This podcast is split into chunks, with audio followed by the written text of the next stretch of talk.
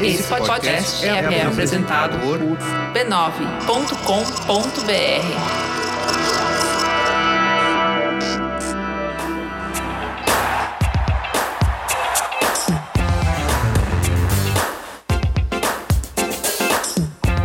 Dibre, pessoal! Tudo bem com vocês? Estamos de casa nova! Sim, nós somos as Dibradoras. Eu sou Roberta Nina. Eu sou Angélica Souza. E Renata Mendonça falará, participará conosco diretamente da nossa base no Rio de é Janeiro. Nossa enviada. Nossa enviada especial. E a gente quer compartilhar esse momento com vocês para dizer que agora os nossos gibres semanais serão no B9. E podemos dizer que isso é um legado da Copa do Mundo. Finalmente chegou o legado da Copa que tanto esperávamos. Graças é, a Deus. Não foi bem como esperávamos, assim, demorou um pouco, mas chegou. Em 2019, uma Copa feminina, obviamente, que trouxe essa maravilhosidade pra gente. Pra quem nos acompanhou por aqui durante o Mundial, participando do OEA, ao lado dessas mulheres incríveis, Cris Bartz, Juva Laura e Ana Freitas, a gente quer comunicar a todos que entramos para esse time poderoso e honraremos essa camisa com muita luta e resistência. Você gosta dessa palavra, Angeliquinha? As minhas palavras preferidas está entre as minhas palavras preferidas. Uma delas é resistência, a outra é representatividade. Que maravilhosa você. Vem e... comigo, minha amiga. Então a gente está muito feliz em começar uma nova trajetória aqui e para quem não nos conhece, vocês podem nos acompanhar nas nossas redes sociais, no arroba Dibradoras no Twitter, no Instagram, no Facebook e também pelo e-mail, onde você pode mandar sugestões, críticas e tudo mais, que é dibradoras@b9.com.br. A gente espera o seu contato. Então, a gente destaca a participação, nosso objetivo como um canal é destacar a participação e os feitos das mulheres no esporte. Então, estamos no ar desde 2015 e convidamos vocês para tabelarem conosco. Vamos nessa, minha amiga? Vamos nessa. Pontapé Chegou inicial. o nosso momento. Bora.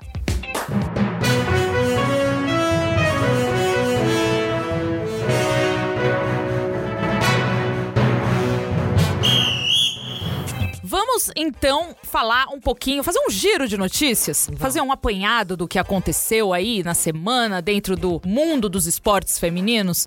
Vamos começar falando de Tênis. Tênis. Bolinha gosto. pra cá, bolinha pra lá. Você gosta desse esporte, Angélica Souza? Eu gosto. É o meu segundo esporte preferido. Jura? Juro. Por quê? Porque é muito legal, depois mas, do futebol. Mas é uma coisa tão individual que deve ser exaustivo, assim, né? Ah, eu acho que você pode gostar de dois esportes diferentes, assim. Não, um pode. pra jogar, Sim. que é muito coletivo. O outro pra você ali, acompanhar. Você sozinho, jogando.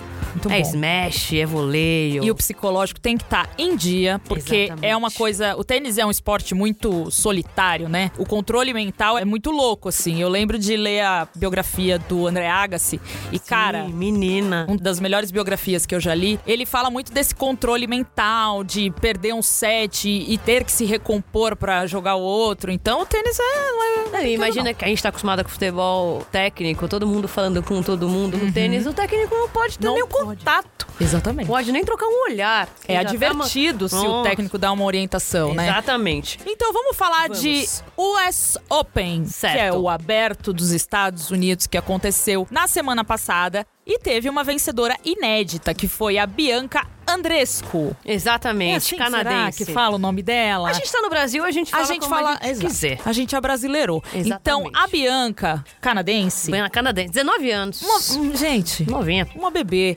vai novinha. Ela foi pra final com quem? Veterana, campeã, Serena Williams e derrotou a Serena Williams lá em Nova York. E esse jogo foi emocionante, né, minha amiga? Você Foi. assistiu e olha, Eu assisti e parecia que a Bianca ia conseguir muito facilmente a vitória. É. Porque ela acho que tinha ganhado de 6 a 2 o primeiro set. E o segundo set ela tava ganhando de 5 a 1 até que A Serena empatou 5 a 5 Mas aí perdeu de 7 a 5 mas foi Mas, quase. gente, foi quase. Deu um friozinho na e barriga. a Serena não consegue, assim, não é que ela não consegue, né? Ela tá atrás do 24 título de Grand Slam. Sim. E Tá perseguindo isso faz tá perseguindo isso pra ser a maior recordista de to- já é a maior recordista da era profissional, pra ter também a maior recordista da era, da era profissional e amadora. Só que tá muito difícil. tempo. E essa, se eu não me engano, foi a terceira final consecutiva que ela perde, né, de um grande Sim. slam. Então, a Serena também vem aí de uma recuperação, né, O pós-parto. último Grand Slam que ela ganhou foi da Austrália Antes dela ser mãe. Exatamente. Ela já estava grávida de Isso. cinco semanas, se eu não me engano. E aí, enfim, gestação. Ela teve uma gestação muito difícil, um parto complicado. Ela tinha, teve alguns problemas de saúde. Então ela tá perseguindo esse 24 título, mas ainda não chegou a hora dela. Então, com esse título, a Bianca deixou a 15ª posição do ranking e foi para o número 5. Agora ela ocupa a quinta posição do ranking da WTA. E deixa eu só ressaltar aqui que eu falei pra Ressalta. você que os grandes lances são torneios que premiam homens e mulheres com o mesmo valor. Exato. Estão o quê? Corretos. Corretos. A gente gosta Não de faz mais que obrigação, brincadeira. de premiações igualitárias. E isso começou há muito tempo atrás com Billie Jean King, que Amo, assistam. que propôs a Batalha dos Sexos, né? Que foi desafiada por um tenista homem, ganhou o desafio, né? O jogo contra ele e ela fundou a WTA, né? Ela se desvinculou da federação que cuidava dos homens e das mulheres, buscando isso, a igualdade de gênero, a igualdade de pagamentos, a igualdade no tratamento do esporte. É isso aí. A gente destacou aqui uma aspas da Bianca. Ai, eu vou ter que falar, gente. Abre aspas. Abre aspas pra Bianca, depois da vitória, tá? Ela declarou o seguinte: Os últimos três dias foram ruins para a minha dieta, mas nos meses anteriores tive muito cuidado com tudo, então sei que mereço um desconto. Gente! Se uma atleta da elite já tá ali na lei da recompensa que Ah. a gente faz no nosso final de semana, Que dirá eu? tamo Ah, errada? Amiga, você ganhou um grande slam, minha querida. Você pode tudo. Porque nem precisa falar isso. Nossa, vai, vai na fé, vai na Comer fé. pipoca. Parabéns, Bianca, você arrasou. Outro destaque aqui do giro de notícias que a gente selecionou foi a participação da Ana Thaís Matos comentando a rodada do futebol na maior emissora do país. Demorou 54 anos para que a maior emissora de televisão deste Brasil abrisse espaço para que uma mulher pudesse comentar os jogos de futebol no domingo. E isso aconteceu, Angélica. Isso. E eu acho que é mais um legado da Copa também, né? Sim. Porque demorou muito tempo pra acontecer. Como a gente já falou muitas vezes, as mulheres antes estavam restritas às reportagens, sem poder opinar. Ou ler o e-mail, né, do Ou- amigo internauta. Ou, ou conversar com um amigo internauta, com algum arroba. E faz um tempo já, mesmo na Copa da Rússia, a Thaís comentava, fazia o pós-jogo, dando opinião. E aí, durante a Copa Feminina. Feminina, ela- elas estiveram comentando, ela, a Nádia, tiveram narrações femininas também. E agora, nada mais natural do que uma mulher poder comentar um jogo do futebol masculino, né? Além dela, no mesmo domingo, outras vozes femininas fizeram parte das transmissões esportivas, falando de cadeia nacional, né? Estamos falando da Nádia Mawad, que estava no mesmo jogo que a Ana Thaís estava fazendo o comentário. Ela trazia os detalhes da reportagem dentro de campo. Na TV Bandeirantes, a gente tinha a Aline Calandrini, que estava opinando sobre a final, a semifinal do Brasileiro Feminino. E ao mesmo tempo, na ESPN Brasil, a Paula Ivoglo analisava as jogadas de uma partida da NFL. Ou seja, TV Bandeirantes, Chegamos. TV Globo, reportagem, comentário, futebol, NFL. É uma coisa que, né, não tem mais volta, como a gente até falou no texto que a gente publicou no nosso blog na semana passada. Isso já devia ser regra, né? Infelizmente, ainda é uma exceção. Mas aos pouquinhos a gente vai quebrando essas barreiras, abrindo caminhos e inspirando novas mulheres, trazendo novas meninas que queiram comentar, narrar e, enfim, reportar para fazer o que elas querem. Foi maravilhoso, Muito né? bom. E lembrando que também a Natália Lara, nos Jogos do Brasil aqui, Exatamente. narrou também em TV aberta, na TV Cultura. Cultura, sim. Os dois jogos, então, tamo aí, gente. Com comentários da Thaís Picart também, ex-goleira da seleção. Então, assim, cada vez mais o microfone tá pertencendo às mulheres, né? Exatamente. Estamos pegando o que sempre foi nosso. Vamos que vamos. Outro destaque que a gente precisa falar aqui não é uma boa notícia, pelo contrário, é uma história muito lamentável, assim, sobre a torcedora iraniana que acabou se suicidando, né? Ela ateou fogo no próprio corpo depois que ela foi descoberta numa arquibancada torcendo pelo seu time. Então, eu achei muito curioso porque as notícias desse caso tratavam como a torcedora iraniana morre. Cara, não é simplesmente que ela morreu, ela se matou. Sim. E ela se matou por um motivo. E esse motivo é o machismo.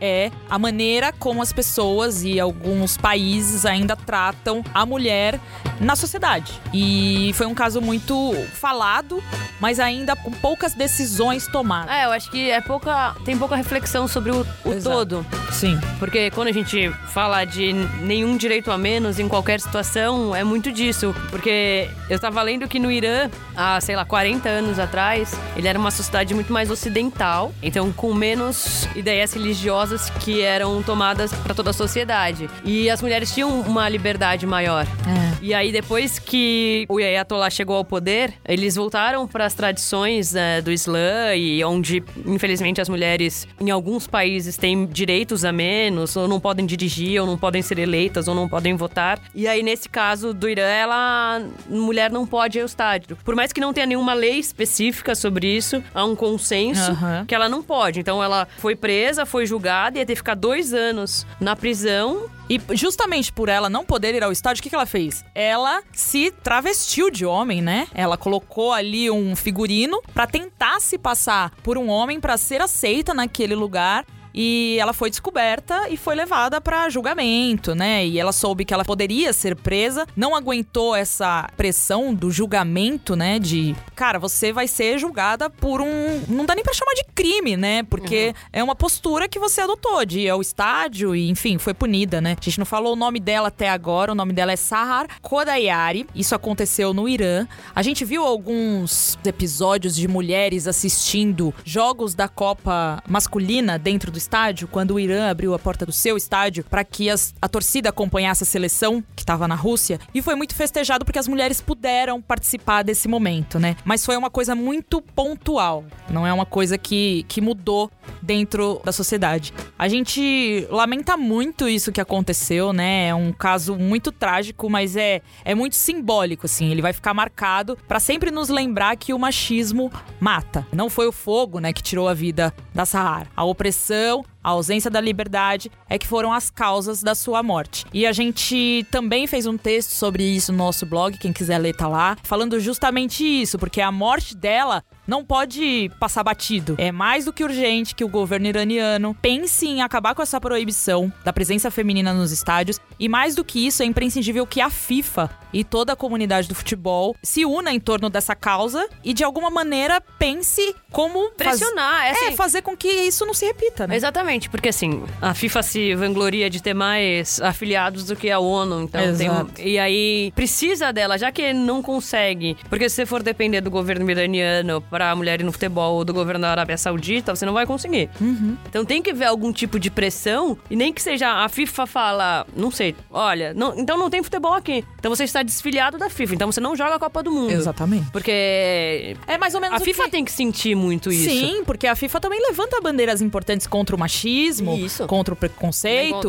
Então a gente tem que levantar uma bandeira aí de igualdade, de luta pelo fim do machismo. E é mais ou menos o que tá acontecendo nas arquibancadas aqui do Brasil, com gritos homofóbicos em que os clubes estão sendo punidos. Eu acho que enquanto. Para o jogo. É, exatamente. Tem que parar mesmo. Enquanto o clube, a seleção não sentir na pele o quanto ele pode estar causando um problema para a sociedade, para as próximas gerações, isso vai continuar acontecendo.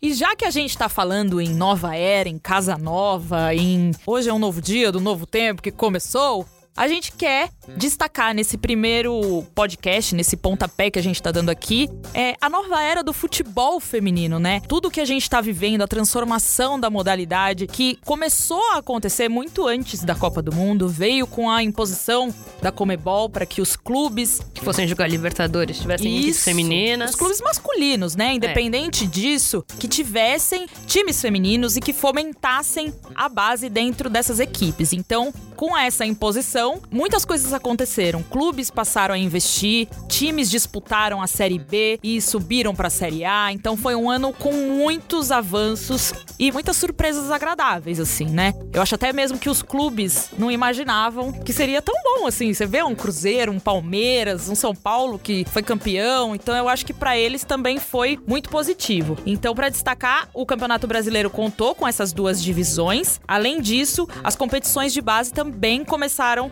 a aparecer, né? Que é o Paulista Sub-17 e o Brasileiro Sub-18. Tô falando do Paulista destacando aqui a nossa capital, mas isso acontece em outras regiões. Pensei que você fosse falar nossa capitã, Aline Pellegrino. Não, não. É também. Um beijo, Aline Pellegrino, porque isso é obra dela, né, no caso. E falando de seleções, vamos entrar na nossa seleção brasileira? Vamos. Porque se a gente tá vivendo uma nova era aqui, meu amigo, a seleção brasileira está vivendo uma era maravilhosa pós-Copa do Mundo. Primeiro o quê? Primeiro que. Um grande desejo atendido. Amém. Nossas preces. Aí aconteceu. Sim. E aí, quem veio? Quem veio?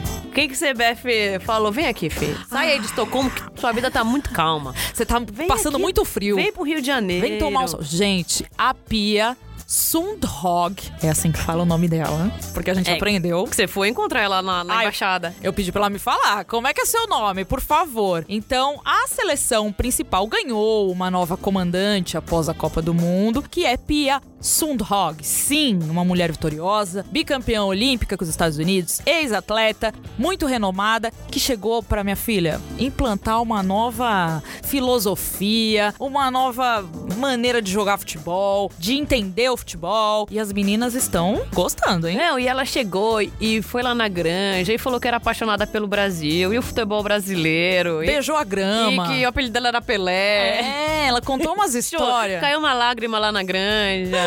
Ela tá até com o rostinho vermelho, tadinha, de Tá. tanto sol que ela tá tomando. Nossa, ô Laura, passa o protetor nessa mulher. Faz esse favor. O primeiro contato, né, da Pia com o elenco foi durante a competição do torneio internacional, realizado em São Paulo, que foi no final de agosto, início de setembro. O Brasil ficou com a medalha de prata na ocasião, né? Ganhou da Argentina numa goleada de 5 a 0 depois perdeu a final pro Chile nos pênaltis, num dia de um dilúvio. E um grande destaque dessa competição também, desses jogos, foi o público, né? Maravilhoso. Foi 12 mil na quinta e 17 mil no 17 domingo. mil no domingo, sim. Na- Um domingo, assim, Debaixo de chuva. assim, não era chuvinha, não. Não. Chuva de vento. A bola, é? a bola não rolava, minha amiga. Exatamente. Então- e a gente tava lá em campo. Tava, nossa, Não meu, ó- jogando. meu óculos, ninguém sai, tava todo embaçado. Mas o que eu achei legal, porque a gente acompanhou os treinos também, a gente viu muita troca, né, da Pia, falando inglês, obviamente, com a ajuda das tradutoras, das amigas intérpretes, Bia Vaz e também do, do Jonas e da Jéssica, do próprio Fabinho, passando as instruções que a Pia passava pras jogadoras, eles traduziam e era uma coisa muito maravilhosa. Então, as jogadoras demonstraram muita admiração e confiança nesse início de trabalho proposto pela Pia e a gente falou com algumas delas, né? Então, vamos ouvir aí algumas declarações de algumas dessas atletas que falaram conosco durante o torneio. Então, pra começar, vamos trazer a formiga, né? Porque, pô, Pela ordem, senhor juiz. é, vamos começar com um alto clero, né? Então, a Formiga avaliou suas primeiras impressões sobre a técnica e sobre o que espera dos próximos amistosos da seleção, que vai acontecer contra a Inglaterra no dia 5 de outubro e contra a Polônia no dia 6 de outubro. Com vocês, Mira Mota. Mira Ildes Maciel Mota. Fala aí, Formiga. Ah, sem dúvidas. Tem totais motivos aí pra comemorar, né? Mesmo com a derrota, a gente vê a evolução do time. A gente acredita no trabalho que se iniciou agora. A gente acredita que vai chegar bem nas Olimpíadas. Né? Até porque a gente tem uma, uma treinadora né, top. Como vocês sabem, tem uma baita ba- bagagem, né, experiente. E vai ajudar muito esse grupo. né? E vai ajudar também no futebol feminino no Brasil, sem dúvidas. A gente já tem um- uma base aí do que pode ser também a nossa base, né, que vai ser ali a mesma linha de, de trabalho que está sendo no profissional, para que as novas que estão chegando agora também tenham o entendimento do que vai ser o trabalho na, na principal, para quando elas subirem já saber o que fazer. Esse é um trabalho e a gente está acreditando que vai dar certo e realmente vai, vai dar. E eu tenho certeza que nenhuma delas tem dúvida hoje em dia de que isso só vai fazer o grupo evoluir. Então, é, a gente, eu principalmente falei com algumas meninas, é o início do trabalho, não tem que sair daqui de cabeça baixa, em momento algum. Tem que acreditar e erguer sim a cabeça, porque é só o início do trabalho. E vamos evoluir dia a dia. E elas se cuidando aqui no, no, nos times delas, quem tá fora se cuidar também, para quando chegar na seleção chegar bem e ajudar essa evolução do trabalho da Pia. Com certeza, vai exigir bastante, né? Se tratando de uma seleção também da Inglaterra, é o máximo assim. Eu tenho certeza que ela vai estudar bastante esses jogos. Eu não sei se se mantém as mesmas meninas, pode ser que tenha outras né, na, para esse jogo. E eu sei que ela vai estudar bem a Inglaterra e tanto a Polônia, né? Isso que falou? Ela vai estudar bem e postar muito bem o time. Né? É uma pena a gente não, não ter todas as jogadoras no Brasil, né? Curto tempo, mesmo jogando brasileiro, tendo um espaço de um jogo ou outro, poder reunir e ela trabalhar, né? Mas eu sei que todo mundo vai se dedicar para fazer um bom jogo. Outra atleta que falou com a gente e também elogiou muito esse novo ciclo, né, que está se iniciando, foi a Bia Zanerato. Ela falou sobre as principais mudanças e adaptações que elas, as atletas, estão absorvendo. É totalmente diferente, né? É um, é novo ciclo que se inicia, um estilo diferente de trabalho. E a gente também está se adaptando, né? Já, já é o segundo dia apenas, mas a gente já vê é, que, ela, que ela tenta trazer o estilo de lá de fora. É, agregando com o nosso estilo brasileiro. Então, acho que essa junção vai fazer total diferença para a nossa evolução. Quem também falou com a gente sobre a chegada da nova comissão foi a Andressa Alves. E o que, que ela ressaltou? Ela sabe que, né, com a chegada de uma nova comissão, as cobranças vão começar a aparecer para que a equipe melhore, evolua. E ela acha isso muito saudável, né? Então, justamente pensando num bom desempenho para os Jogos Olímpicos de Tóquio em 2020. Vamos ouvir a Andressa Alves. Acho que é uma mudança muito significativa. A gente é, cobrou muito, é, foi muito cobrado depois da Copa do Mundo para ter essa mudança. E a gente sabe da pressão, porque quando se troca uma comissão, teoricamente vem uma treinadora com uma pia que tem um peso muito grande, a cobrança aumenta. Então a gente sabe que as Olimpíadas estão aí e que a gente vai ser muito e que as pessoas vão querer que o Brasil seja campeão. Então a gente, ao mesmo tempo, fica muito feliz de ter ela como treinadora, mas a, a cobrança só aumenta. E quem vem agora, que, assim, não está aqui presente entre nós, mas está sempre o quê? Em nossos corações. Sempre. Renata Mendonça. Renata Mendonça vai eh, fazer uma análise. Sim. Ela que acompanha a Pia, vê todo dia a Pia cantar em Teresópolis, em CT de São Paulo. Em palestras. Exatamente. É porque além da Pia, tiveram as definições das comissões técnicas da Sub-20 e da Sub-17. A Sub-20 com o Jonas Urias e a Jéssica Lima. Parece dupla sertaneja, né? Jonas e Jéssica. Exata. Olha, bonito, hein? E Bia e Pia. Olha aí. Nossa Você acha que a Senhora. CBF faz as coisas sem pensar não nisso? faz, não dá ponto sem nó. E na Sub-17, nossas queridas. Ai, queridas, um beijo pra vocês. Simone Jatobá, Lindsay Camila e a Maravilha como treinadora de goleiras. Primeira vez, né, que a, Sim. que a base tem uma treinadora de goleira especificamente. Exatamente. Renata, então conta pra gente o que você está achando do trabalho da Pia na seleção principal.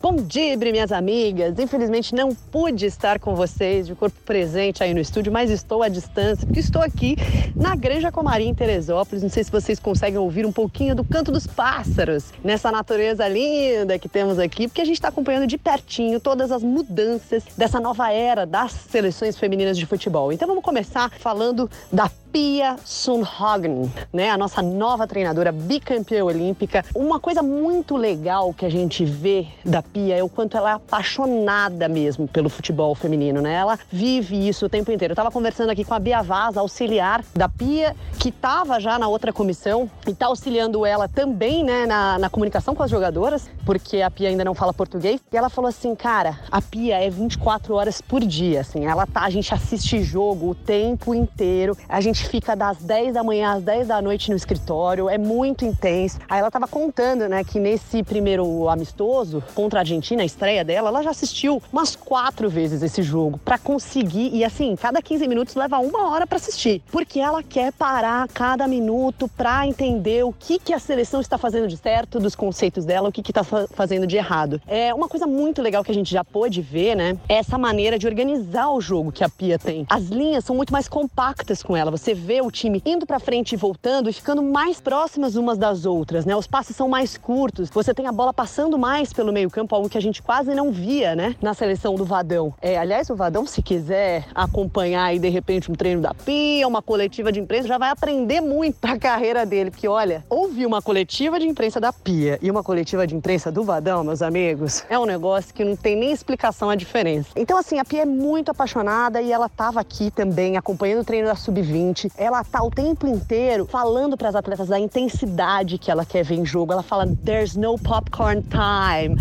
Não tem hora para ficar andando no campo comendo pipoca. Todo mundo tem função na hora do ataque na hora da defesa. Então, acho que as jogadoras já falaram muito isso aí. E, e é muito legal ver esse novo trabalho, porque todo mundo aqui tá muito empolgado. Tanto a comissão técnica, né? A Bia falou assim: eu tô, tô aprendendo a cada minuto com ela. É impressionante o que ela traz. E também as jogadoras, claro, né? É, é legal também ver que ela tem um caderninho que ela anota tudo. Ela tem o caderno dela, a Bia tem o caderno dela e as duas estão trocando informações o tempo inteiro. Eu tava vendo aqui no treinamento da Sub-20, as duas anotando coisa e falando e etc, né? A Bia e a Pia, adoro essa dupla, são muito ativas e acho que tá sendo muito legal ver essa integração também com a base. E agora que é muito importante também saber como estão as coisas na base. Vai novinho. Tá vendo como é bom a gente ter uma, uma sucursal no Rio de Janeiro? Tá ali do lado da CBF? Fez bem pra ela ir pra lá, pro Rio, viu? Exatamente. Fez bem pra gente, né, no ah, é caso. só nota quente. Falar então um pouquinho do trabalho da Jéssica e do Jonas aqui na Sub-20. Primeiramente, é muito legal ver pessoas do futebol feminino trabalhando com a base do futebol feminino, né? O Jonas tem uma história aí muito grande na base, a, a Jéssica também trabalha com escolinha há mais tempo. Então, assim, é uma dupla muito legal que tem uma integração muito boa nos treinamentos. E você vê, cara, uma coisa que me deixou bastante impressionada é como as jogadoras da base aqui do Sub-20, elas falam durante o treino, né? Elas orientam umas às outras e elas falam, é, sobe, sobe, ó a transição, mais rápido, aqui tá vazio e tal. As goleiras orientam muito e as outras jogadoras também estão o tempo inteiro se comunicando, o que é muito interessante e é um pedido também do Jonas para que elas falem mais entre si, porque durante o jogo, afinal de contas, quem vai resolver os problemas no campo são elas, né? Então acho que é muito legal ele, ele incentiva essa autonomia delas, né? De conversar o tempo inteiro do que elas acham que está funcionando, o que elas acham que não está funcionando. A gente também conversou com ele sobre essa integração, né, com a Pia e a comissão da seleção principal. A Pia esteve na Granja Comari e conversou com as meninas no vestiário. E aí a, a Jéssica estava descrevendo para mim, ela falou: olha, é impressionante como quando ela entra, parece que ela traz uma luz, assim, né? É que pessoa simples, que pessoa humilde, que pessoa que, que é apaixonada pelo que faz e que contagia com essa paixão. Então, assim, estão todos aqui muito, muito empolgados, né, com essa nova fase das seleções femininas de futebol. É muito legal ver que a base, né, a gente fica brincando, a base vem forte, vem mesmo, porque as meninas estão muito dedicadas e muito empolgadas com esse novo trabalho. Elas também tomaram um certo sermãozinho aqui de orientação mesmo da comissão técnica sobre uso de redes sociais, sobre atenção, profissionalismo, que um pouco daquele discurso da mata, né, de chorar no começo para sorrir no fim, mas no sentido de que assim, cara, aproveitem esse momento que vocês estão vivendo aqui, porque ele é único e vocês estão tendo oportunidades que muitas outras não tiveram no passado, né? É uma estrutura muito legal. Então, assim, não vamos ficar fazendo selfie, o celular tá proibido aqui.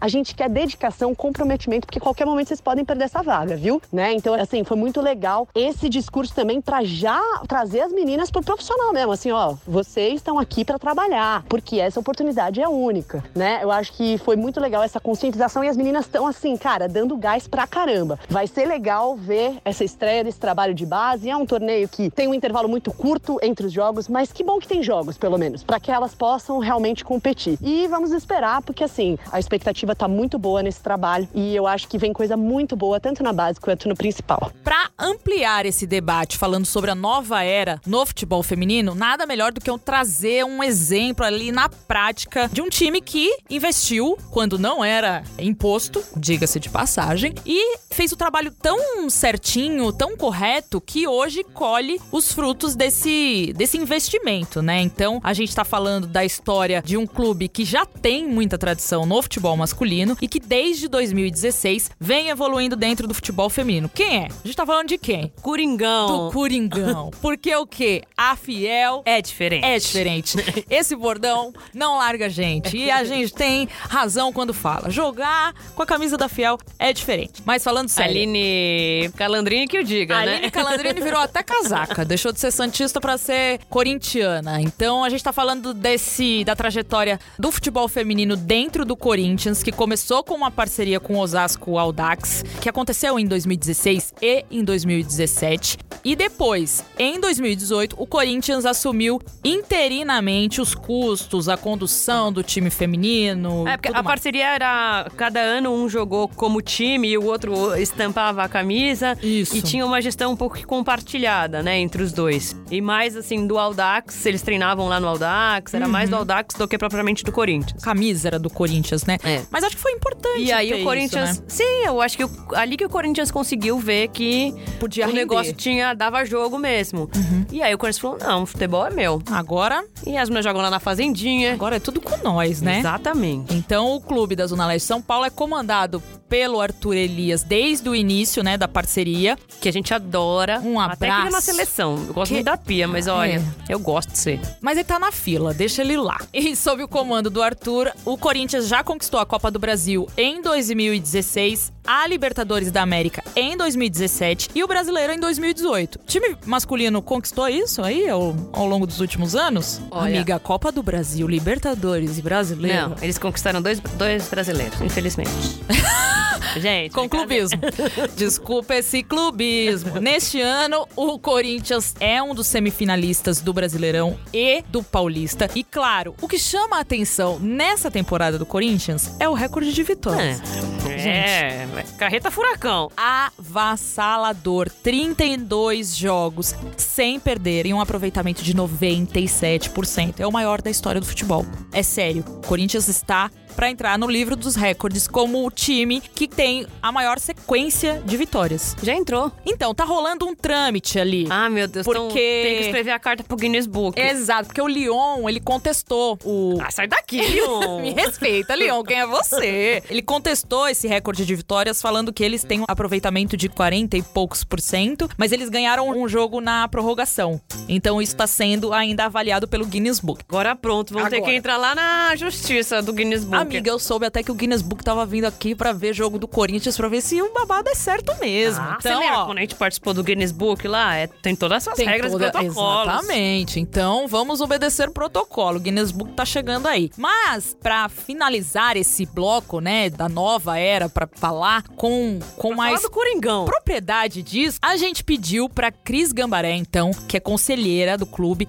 e é a diretora do departamento feminino, mandar um áudio pra gente contando um pouquinho a que ela atribuía, né, esse sucesso do projeto do Corinthians no futebol feminino e como foi pra ela convencer o clube de que valia a pena o investimento, porque tem tudo isso, né, gente? Não é simplesmente falar que quer ter futebol feminino e o clube aceita. É todo um trabalho. Você tem que convencer esses dirigentes, esses diretores de que pode ser possível, de que é legal, que é bacana. E a Cris fez esse trabalho. Ela conseguiu. Ela é muito próxima das meninas e ela é uma das grandes responsáveis por esse sucesso. Vamos ouvir a Cris Gambaré do Corinthians. Bom, o sucesso do Corinthians resume um respeito mútuo, né? Desde o clube, desde a nossa comissão e as nossas atletas. Foi uma trajetória que nós fizemos importante com a junção e a parceria com o Audax, até para o crescimento realmente da modalidade. Se juntar e acabar estando trabalhando durante 12 meses foi importante para que tudo desse certo. Essa união teve um fim, né? Teve um, um término, até para que a gente conseguisse, nós fizemos lição de casa na casa dos outros, soubemos, aprendemos, erramos, acertamos, enfim, optamos para estar no clube, numa gestão própria depois de um determinado tempo e sempre compartilhado com presidência, com diretoria e aí nós conseguimos realmente, através do, do clube, a presidente, jurídico, financeiro, trazer a modalidade e fazer um trabalho de gestão própria. E eu acho que foi quando nós conseguimos realmente entender o que é a modalidade, a deficiência desde campeonato, desde integração, desde o que as meninas precisam, desde que a comissão entendemos internamente e conseguimos buscar os melhores caminhos. Lógico, um time de camisa facilita, mas se você não tiver um bom trabalho, um, um bom direcionamento, nós não chegamos a lugar nenhum. Enfim, hoje me orgulho de estar aqui, de ter feito esse trabalho, de ter ficado com essa responsabilidade, porque é uma responsabilidade muito grande. A modalidade hoje, eles estão começando a respeitar, ainda não se gostam, né? não tem uma cultura de que o futebol feminino realmente é um produto bom. Enfim, mas eu tenho orgulho de tudo que nós estamos fazendo e onde queremos chegar. Esse ano nós temos os três grandes campeonatos, estamos nas semifinais, vamos buscar realmente o melhor. E nós conseguimos mesmo com todas as dificuldades que nós temos, mas eu só tenho que é, ficar feliz com muito trabalho, não só meu, como do clube, como das pessoas que estão comigo, administrativo, comissão, atleta. E toda essa interação e toda a, a parte que se faz e realmente a gente fica feliz, né? Tem a nossa embaixadora que veio conosco realmente abraçar a história do futebol feminino, nosso presidente que hoje apoia, tem as, as diretorias que compartilham comigo na base e realmente nós estamos fazendo um feito histórico, não só para o Corinthians, para a modalidade e para o mundo. É isso. E vamos lá apoiar, trabalhar junto, porque o futebol feminino é isso, todo mundo junto. A diversidade é só nos 45 por 45. Então tá aí, meus queridos, trouxemos esse exemplo do Corinthians, né, do futebol feminino do Corinthians para mostrar que, cara, dá certo, é possível. Essas meninas jogam muito, algumas delas já estão defendendo a seleção brasileira, elas jogam juntas há muito tempo, elas são entrosadas. É maravilhoso ver Mimi e Pardal na zaga. Quando entra a Erika, ela dá conta do recado. A, ta, a Tamires chegou voando, Nossa, meu Deus do a Tamires céu. não joga nem de lateral, minha filha. Ah, tá que de é isso? Tá de- pontinha tá- louca. é. E Eu, a hein? gente tem as novinhas, né? Temos a Vitória, que foi recentemente convocada aí pela Pia. A gente tem as meninas que estão voltando de lesão, como a Menina Gabi. artilheira. A Gabi Nunes e a Adriana. Tem a Milene Artilheira, tem a Gabi Zanotti. Então, cara, é um time muito bacana de ver jogar. Então a gente quis ilustrar essa nova era do futebol feminino com a seleção e com o Corinthians. Vamos encaminhar então pro bloco final? Esse é um dos meus blocos preferidos, junto com os outros dois. Ai, Que é, porque a gente fala o quê? Dos nossos amigos, Ah. dos seguidores, seguimores. Recados do coração. Recados do coração, porque a gente gosta de ouvir, dá um quentinho assim Ai, no não dá, coração. um elogio faz tão Nossa, porque tem gente que não elogia. Quando elogia, a gente Nossa, gosta a gente até demais. estranha. Tem gente que não elogia. Quando elogia, a gente até estranha. Tá querendo o quê? Então, ó, se vocês quiserem elogiar a gente, propor pautas, fazer sugestão, críticas também são bem-vindas, tá? Um pouco menos, a gente prefere elogios. Bom, então você pode mandar mensagens pra gente por meio da rede social. A gente tá no arroba Dibradoras no Twitter, no Instagram, no Facebook, barra Dibradoras. Você também pode escrever pra gente lá. Ou pelo e-mail dibradoras.b9.com.br. Então manda. Manda o seu recado. Manda o seu recado. A gente Fala vai o que que você achou. feliz. Conta tudo. Então vamos ler o primeiro aqui. Como é inaugural, a gente selecionou dois recadinhos, né? Um bem simples, porque eu gosto dessas coisas assim, sabe? Que foi da Ana EG. A arroba dela é Garagem de Luxo. Amei, meu invasora Ai. kkk, né? Nossa, garagem de luxo. Ela escreveu assim: viciada no podcast das vibradoras. Amiga. Amiga, você não vai ver essa nova temporada. Você vai ficar, assim, dependente química desse podcast. Porque a gente tá começando uma nova era cheia de muitas coisas fortes psicotrópicos. Lindo demais. Pra você, ficar, Assistam. pra você ficar bem viciada. E a gente tem um, um recadinho muito ilustre, Isso. Angélica. Você que vai ler? Eu vou ler. Ana Thaís foi tema nosso nessa semana por Foi. causa da importante participação dela nos comentários da transmissão da Globo no domingo. E aí ela mandou aqui um recadinho que é pra todo mundo, tá? Tá. Leiam sempre as vibradoras. Elas têm muito pra contribuir com a sociedade. Sobre ter mais mulheres envolvidas no futebol em 2019, elas fizeram um texto muito correto na questão de representatividade. Amamos essa palavra. Porque até para você não gostar ou discordar de algo, você tem que ter referência. Tá aí, minha gente. E aqui nós temos a referência de Ana Thaís nos comentários da TV É Globo, isso. que é muito importante. E a gente viu muita movimentação, né, da galera nas redes falando sobre gostar ou não gostar da Ana Thaís. E é isso, você pode não gostar, mas você tem que respeitar. Você não precisa concordar com o comentário dela. Não, é exatamente. Como a gente não concorda com alguns comentaristas homens, Sim. como eu não posso não concordar com qualquer opinião que está ali. Mas isso não pode ser ligado ao gênero. Você não pode Exatamente. achar que, por ela ser mulher, ela está dando uma opinião que você não concorda. Porque eu tenho certeza que muitos homens que a criticaram só por ela ser mulher não concordam com as opiniões do Casagrande, do Júnior, do Roger Flores ou qualquer outro. Uhum. Exatamente. Então tem coisas que a gente concorda, tem coisas que a gente não concorda. O que importa é que tem que ter uma mulher lá. É isso. E ela está lá, queiram ou não. Adoro. Amiga, chegamos ao fim desse podcast Não maravilhoso. pode ser. Semana que vem, nós estaremos de volta. Você pode nos acompanhar nas redes sociais, arroba Dibradoras, Instagram, Facebook, Twitter e também no nosso blog, diariamente no UOL Esporte com conteúdo exclusivo. Exatamente, da blogosfera do UOL. Blogosfera. E olha, pra terminar essa nova era em podcasts, a gente quer deixar uma canção muito representativa aqui que a gente ouviu muito nas últimas semanas, que é do Bob Dylan e que foi muito cantada pela própria Pia Sundhage nesse recomeço de seleção brasileira, dessa nova fase do futebol. É uma música inspiradora que chama The Times They Are Changing,